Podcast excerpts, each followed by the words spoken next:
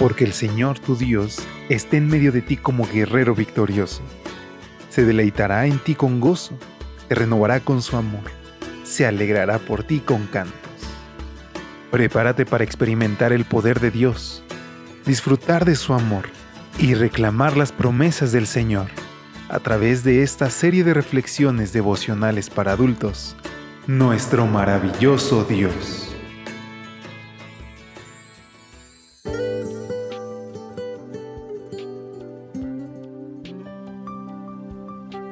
Hola, ¿qué tal? Muy buen día. ¿Cómo te encuentras hoy? Qué gusto saludarte.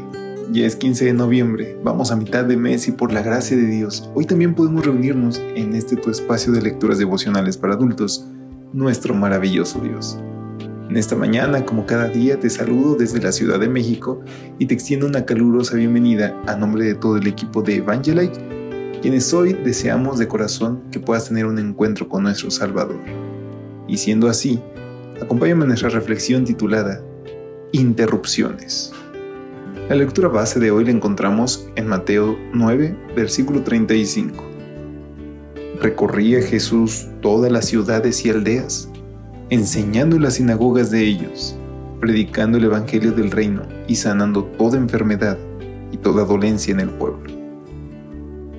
No conozco a nadie que disfrute de las interrupciones.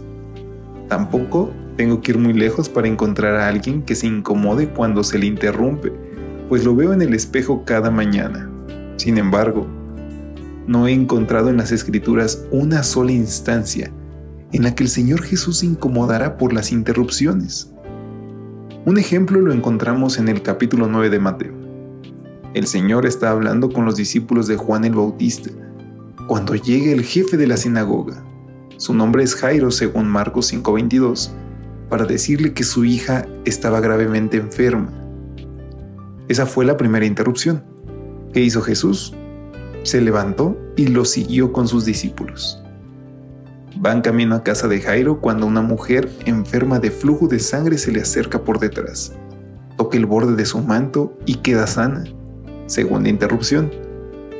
En casa de Jairo, el Señor milagrosamente resucita a la niña muerta y cuando sale Dos ciegos lo siguen mientras gritan, Ten misericordia de nosotros, hijo de David. Tercera interrupción. El Señor lo sana y cuando sale de la casa donde ha realizado el milagro, le traen un endemoniado. Háblame de interrupciones. ¿Por qué el Señor nunca se quejó al ser interrumpido? Un relato que cuenta Henry Nowen nos ayuda a responder. Dice Nowen que él estaba de visita en la Universidad de Notre Dame donde años antes él mismo había enseñado, cuando se encontró con un antiguo colega. Mientras caminaban por los predios del campus universitario, su amigo comentó, Henry, toda mi vida me estuve quejando porque mi trabajo estaba siendo constantemente interrumpido, hasta que descubrí que las interrupciones son mi trabajo. Allí está la explicación. Al Señor no le importunaban las constantes interrupciones del necesitado porque, precisamente, las interrupciones son parte de su misión salvadora. Una interrupción tras otra era la nota tónica de un día típico en la vida de Jesús, mientras recorría todas las ciudades y aldeas enseñando y predicando y sanando. Y cuando finalizaba el día de interrupciones, había aldeas enteras donde no se oía un solo gemido de dolor en casa alguna porque Él había pasado por ellas y sanado a todos sus enfermos. No sé qué preocupaciones te están quitando la paz ahora mismo, pero esto sé. No molestas al Salvador cuando acudes a Él en busca de ayuda. ¿Cómo podrías molestar a quien dio su vida por salvarte? Todo lo contrario. Él está anhelando quitar esa carga de tu corazón si tú se lo permites. Yo no sé tú, querido amigo, querida amiga, pero yo hoy quiero ir delante de Dios, entregarle todo a Él, arrodillarme, aceptar su voluntad y pedirle que sea una realidad en mi vida su promesa, una paz que el mundo no puede explicar, una paz que solamente tenemos cuando nos relacionamos con Él. ¿Te parece si nos despedimos con la siguiente oración? Querido Dios, querido Padre, bendito Jesús, alabo tu nombre porque eres un Salvador compasivo y porque no importa cuántas veces al día necesito de ti, siempre estás dispuesto a escucharme y ayudarme. Hoy nos acercamos con ese propósito, encomendando y depositando todo en tus manos.